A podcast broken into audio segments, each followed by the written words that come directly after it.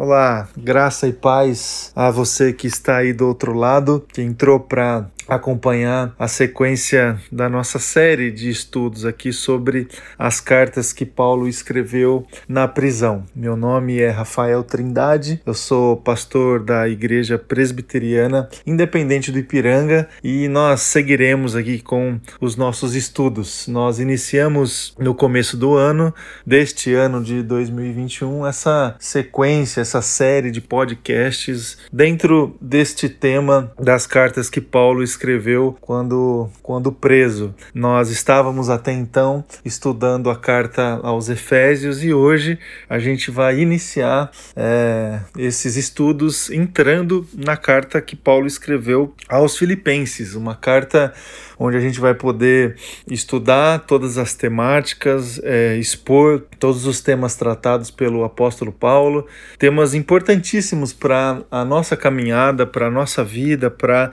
a nossa, a nossa espiritualidade. É, eu vou iniciar aqui na introdução da, desta carta, conversando com vocês sobre é, a saudação que Paulo fez a esses irmãos e também a gente vai poder conversar um pouco sobre o que, que nos traz a segurança que a gente precisa quando a gente se dispõe a submeter a nossa vida a esta palavra, a esses ensinamentos preciosos que nós temos da palavra do Senhor. O que, que nos traz segurança? O que, que Paulo, quando é, saudou esses irmãos ali no capítulo 1 da carta que ele escreveu aos Filipenses, quais foram as bases, os alicerces que Paulo é, destacou, fincou ali no início desta carta? que a gente pode extrair, destacar para que eles se tornem também bases alicerces para a nossa vida, para a nossa espiritualidade, para a nossa caminhada de fé, para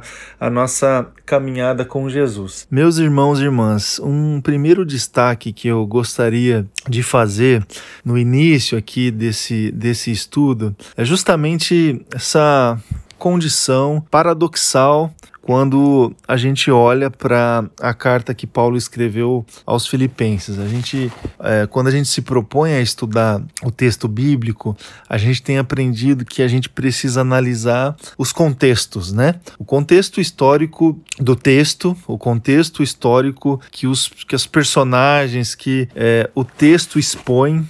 É, quando lido, a gente precisa percorrer, se aprofundar nesse, nesse contexto. A gente também precisa é, investigar e estudar o contexto histórico do, do escritor, da pessoa que está ali é, tecendo as letras, os textos ali. Aqui nós estamos é, com o apóstolo Paulo escrevendo esta carta a irmãos e irmãs ali de uma igreja que foi formada na cidade de Filipos e a gente precisa trazer esses contextos para o nosso contexto, fazer essa transposição de contextos e de verdades e de exposições para a gente conseguir encontrar lições, aplicações para a nossa vida e para a nossa espiritualidade. Fazendo esse exercício de analisar os contextos, a gente vai perceber assim uma distinção muito evidente, muito clara e muito é, paradoxal. Não é? A gente olha para, por exemplo, o contexto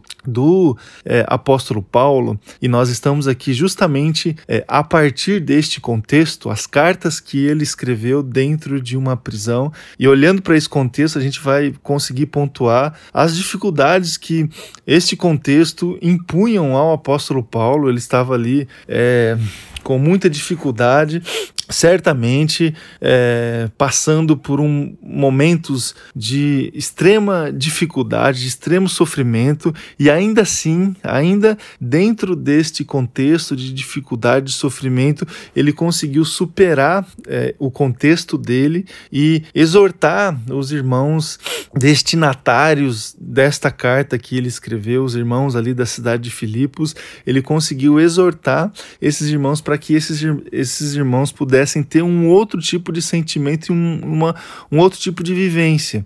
Se a gente perceber, e a gente vai fazer isso nos próximos encontros, a gente vai destacar aqui os temas ou o tema principal aqui dessa carta, que é justamente uma exortação que Paulo é, trouxe ali para esses irmãos a respeito da alegria, do contentamento, da felicidade que a gente precisa expressar na caminhada com Jesus Cristo. Então vejam vocês é, a diferença entre esses dois contextos. O contexto do, do, do autor do texto, onde ele se encontrava numa condição de profunda de, de, de, de, de profunda dificuldade, de profundo sofrimento, é, encarcerado dentro de uma prisão, tendo que encontrar alento, encontrar direção para exortar outras pessoas e ou, outros irmãos para que esses irmãos pudessem viver de um outro jeito, de uma outra forma, desfrutando da verdadeira alegria que a palavra de Deus nos traz. A gente, obviamente, destaca essa distinção é, de longe, a gente destaca essa distinção com os nossos olhos carnais, com os nossos olhos humanos. Se a gente for parar para pensar e analisar e se submeter a esse texto, a gente vai também entender que, ainda que dentro de uma prisão, ainda que privado de liberdade, de muitas coisas ali, o apóstolo Paulo certamente desfrutava dessa alegria que exortava ali os irmãos da, os irmãos filipenses. A gente vai poder perceber olhando para este aparente paradoxo entre esses dois contextos, que sim, o apóstolo Paulo gozava desta alegria, ainda que privado de muitas situações, de muita liberdade, de muitas coisas que a gente hoje e lá atrás é, os irmãos lá atrás relacionavam com alegria com, e com felicidade. Então, essa é uma primeira situação que salta aos nossos olhos é essa diferença entre, entre os contextos, né? Ah, um, a gente costuma a dizer, e a maioria das pessoas tem essa informação que Paulo escreveu essa carta aos filipenses, aos filipenses em Roma. Existem é, algumas algumas evidências a respeito disso, mas não uma certeza. Outros estudiosos é, também levantam a possibilidade de que Paulo escreveu essa carta aos Filipenses estando em Éfeso. Mas é, estando em Éfeso ou estando em Roma, Paulo estava preso, encarcerado, porque ele inicia a, esta carta é, dizendo, destacando justamente essa condição de prisão onde ele, onde ele estava. Se a gente parar é, e, e, analisar o texto aqui, eu vou ler com você, eu convido, se você tiver condições de ler é, a carta aos Filipenses desde o primeiro verso do capítulo 1 o Paulo diz assim: Paulo e Timóteo, escravos de Jesus Cristo, de Jesus Cristo, servos de Cristo Jesus, a todos os santos em Cristo Jesus que estão em Filipos, com os bispos e diáconos. A vocês, graça e paz da parte de Deus, nosso Pai e do nosso Senhor Jesus Cristo. Agradeço o meu Deus toda vez que me lembro de vocês. Em todas as minhas orações em favor de vocês, sempre oro com alegria por causa da cooperação que vocês têm dado ao Evangelho desde o primeiro dia até agora. Estou convencido de que aquele que começou a boa obra em vocês vai completá-la até o dia de Cristo Jesus. É justo que eu assim me sinta a respeito de todos vocês, uma vez que eu os tenho em meu coração. Olha só, preste atenção, pois quer nas correntes que me prendem, quer defendendo e confirmando o evangelho, todos vocês participam comigo da graça de Deus. Deus é minha testemunha de como tenho saudade de todos vocês, com a profunda afeição de Cristo Jesus. Esta é a, mi a minha oração que o amor de vocês aumente cada vez mais em conhecimento e em toda percepção, para que é, para discernirem o que é melhor, a fim de serem puros e irrepreensíveis até o dia de Cristo, cheios do fruto da justiça, fruto que vem por meio de Jesus Cristo para a glória e louvor a Deus. Então a gente inicia esta carta e fica claro ali a condição e o contexto do, do apóstolo Paulo, e também fica claro a satisfação do apóstolo Paulo escrevendo esse texto a irmãos que é, eram muito queridos para o apóstolo Paulo. Um segundo destaque que a gente pode fazer na introdução aqui da, da carta aos Filipenses é o seguinte: esta igreja provavelmente foi iniciada é, a partir de, um, de uma expressão, de um, de, um, de um evento muito comum nas nossas experiências comunitárias hoje, é, que é a reunião de oração. Paulo, passando por essa região, teve um momento de oração, uma reunião de oração, e muito provavelmente a partir desta reunião e a partir da conversão de uma mulher chamada Lídia, a comunidade de Filipos iniciou provavelmente dessa forma. Esse é um destaque que eu gostaria de fazer, talvez apenas pontuar, mas destacar para você, porque assim, é, todo, toda a expansão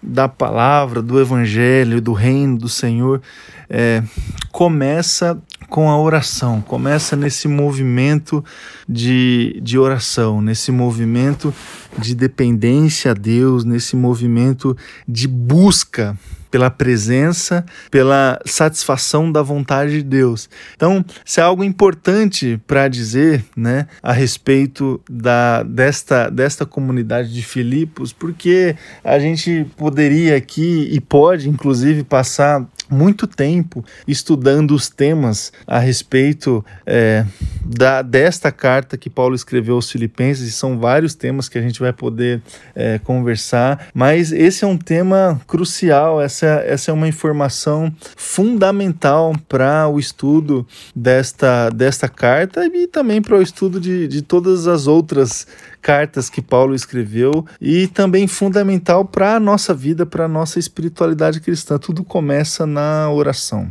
Tudo começa neste lugar chamado oração. E essa comunidade de Filipos começou é, a partir de um movimento de oração. E olha só que interessante, começou a partir da conversão de uma mulher.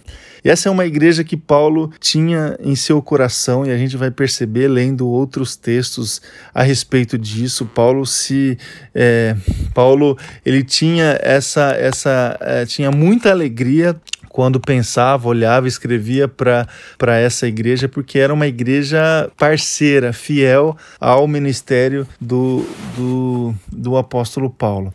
Um outro destaque que eu gostaria de fazer, e aqui olhando justamente para esse texto que a gente leu no começo da carta, o capítulo 1, os primeiros versos, essa saudação também um tanto quanto paradoxal que Paulo é, colocou aqui nos primeiros versos dessa, dessa carta. Paulo se apresenta junto com Timóteo como escravo de Jesus Cristo, como servo de Jesus Cristo. E ele se direciona aos irmãos da comunidade de Filipos como santos. Então, Paulo e Timóteo, escravos de Jesus Cristo, a todos os santos que estão na cidade de Filipos. Olha só que interessante essa saudação do apóstolo Paulo e essa distinção que ele faz é, é, entre é, ele e Timóteo e os, os, os destinatários desta carta, é, que, que são que eram os irmãos aqui dessa, dessa comunidade de Filipos. É óbvio, é, meus irmãos e irmãs, que não existe assim, não existe nenhum santo não existe nenhum santo, mas existe santos existe santos. Como é que a gente entende é, essa questão da santidade? Sozinho, individualmente, ninguém pode, pode ser considerado santo ou santa. Todos nós somos pecadores, todos nós carecemos da graça e da misericórdia é, do nosso Senhor Jesus Cristo. Mas quando nós estamos é, pertencendo a este corpo de Jesus Cristo, que é sim, ele sim, individualmente, o único que pode ser considerado santo, quando nós estamos é, em comunhão com esse Cristo Jesus, nós somos considerados santos.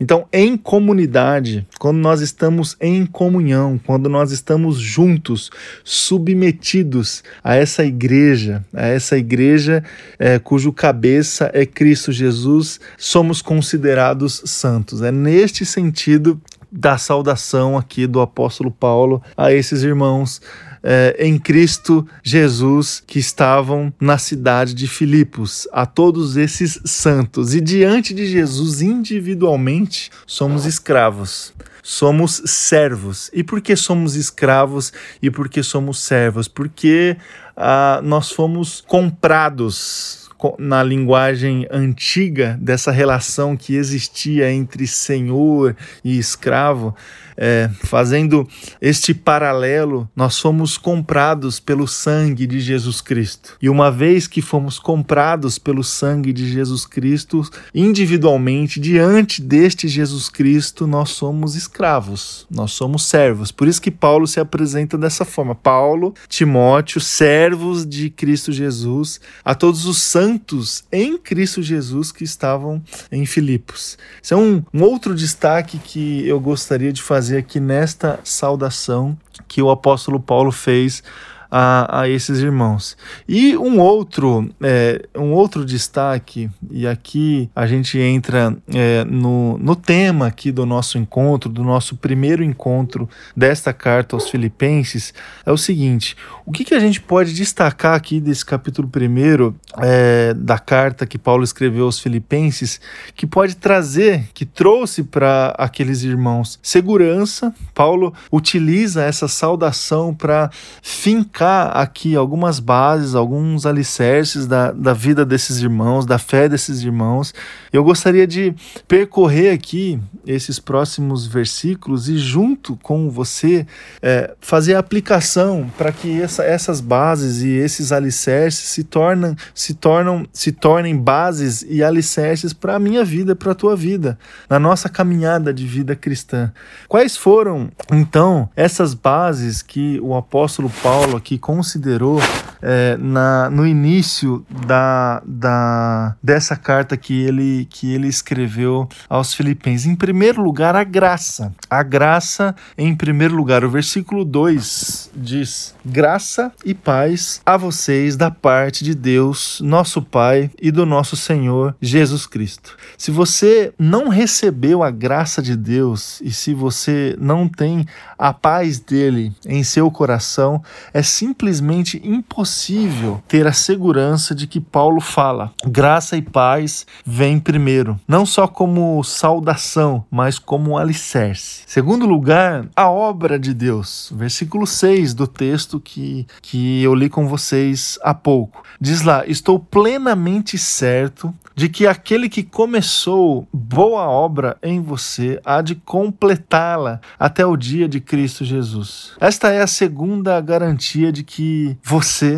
é salvo, a obra de Deus. Se o Senhor começou boa obra em você, então agora ele está trabalhando e completando-a eficientemente. O C.S. Lewis, no, no livro Surpreendido pela Alegria, descreve vivamente sua conversão Certa noite de 1929, ele era o convertido mais relutante, mais infeliz e abatido de toda a Inglaterra. Sua situação era pior que a do filho pródigo, pois este caminhou espontaneamente de volta para o lar. Ao contrário do C.S. Lewis, que entrou em sua casa depois de muita resistência, dando socos e pontapés no pai. Então, mais tarde, Lewis escreve para um amigo da América que ainda não era cristão. Suponho que o Espírito Santo tenha apanhado e que você já esteja preso na sua rede. Não adianta lutar mais. Deus começou um trabalho em você. Sim, e em leitor, Deus já começou uma obra. Você reconhece o poder com o qual ele está chamando, não só para a comunhão, não só tornando agradável a participação na igreja, mas principalmente atraindo-o para si. Ele deseja realizar aquela obra da graça no seu coração. Se Deus já começou a operar em você, cuidado, pois é muito difícil escapar dos seus braços insistentes e amorosos. A terceira base é o amor fraternal.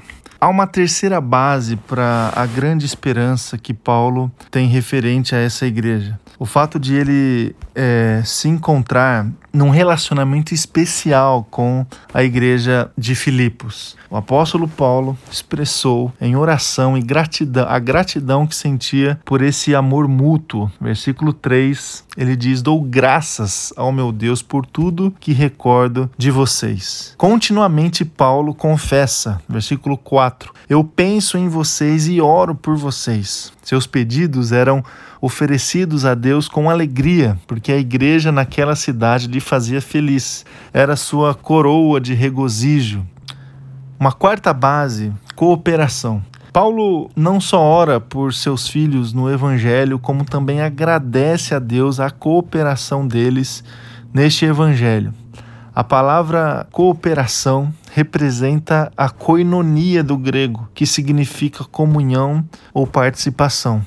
O apóstolo se refere aqui ao auxílio financeiro que a igreja lhe enviou pelas mãos de Epafrodito. Este compartilhar de coisas materiais com Paulo mostrava que os filipenses estavam cooperando na propagação do evangelho que faziam isso desde o primeiro dia até agora. Sabemos que é preciso ser salvo pelo Evangelho. Entretanto, se você assumiu algum compromisso com o Evangelho sem ainda ter sido salvo, isto é, você acreditou, mas não se entregou inteiramente a Jesus Cristo, sua atitude vai denunciar isso. Algumas pessoas creem no Evangelho somente em consequência de terem nascido em lares cristãos, mas não têm um compromisso do coração com o Evangelho, porque nunca nasceram realmente do Espírito Santo de Deus.